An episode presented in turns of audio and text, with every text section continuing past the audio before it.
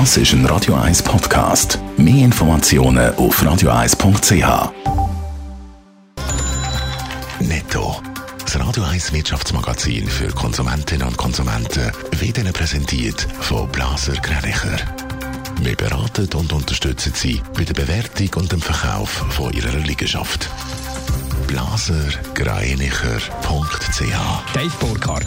Der Walliser Industriekonzern Lonza hat im Corona-Jahr 2020 kräftig Führung gemacht. Der Gewinn ist im Vergleich zum Vorjahr um 15 Prozent gewachsen auf 871 Millionen Franken. Der Umsatz ist 3,2 Prozent im Plus und beläuft sich auf 6,2 Milliarden Franken. Das Wachstum bei Lonza dürfte auch in diesem Jahr weitergehen. Lonza liefert unter anderem Wirkstoff für den Corona-Impfstoff von Moderna.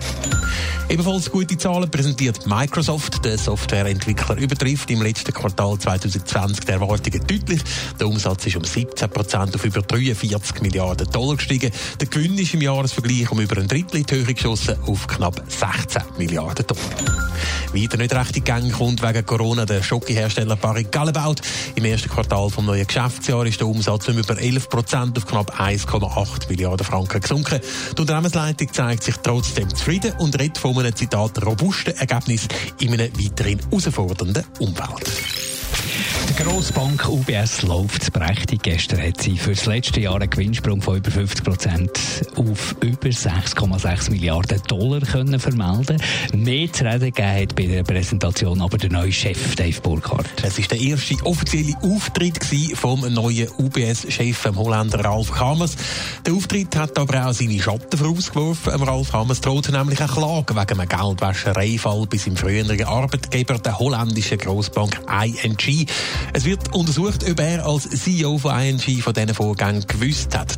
Mal ist das Verfahren mit dem Vergleich beendet worden. Jetzt bleibt abzuwarten, ob es in dem Fall doch noch zu einer Anklage kommt oder nicht. Gestern hat sich der neue UBS-Chef das erste Mal zu diesen Vorfällen geäußert. Nervös hat er nicht gewirkt. Nein, nicht besonders. Nein, es äh, werde voll und ganz mit den Ermittlern kooperieren, sagt der Ralf Amers gegenüber SRF. Das hätte er schon bei der letzten Untersuchung in Holland gegen ING vor zwei Jahren gemacht. Die Bank und er seien dort völlig transparent gewesen. Er hätte in seiner ING immer nach bestem Wissen und Gewissen gehandelt und darum volles Vertrauen in einen guten Ausgang. I will fully collaborate with the investigation. I have full confidence in the good outcome of this case. Offen ist zurzeit noch, was passiert, wenn es doch anders sollte rauskommen und ob der Ralf Amers dann weiter könnte UBS-Chef bleiben oder nicht. Netto, das Radio 1 Wirtschaftsmagazin für Konsumentinnen und Konsumenten.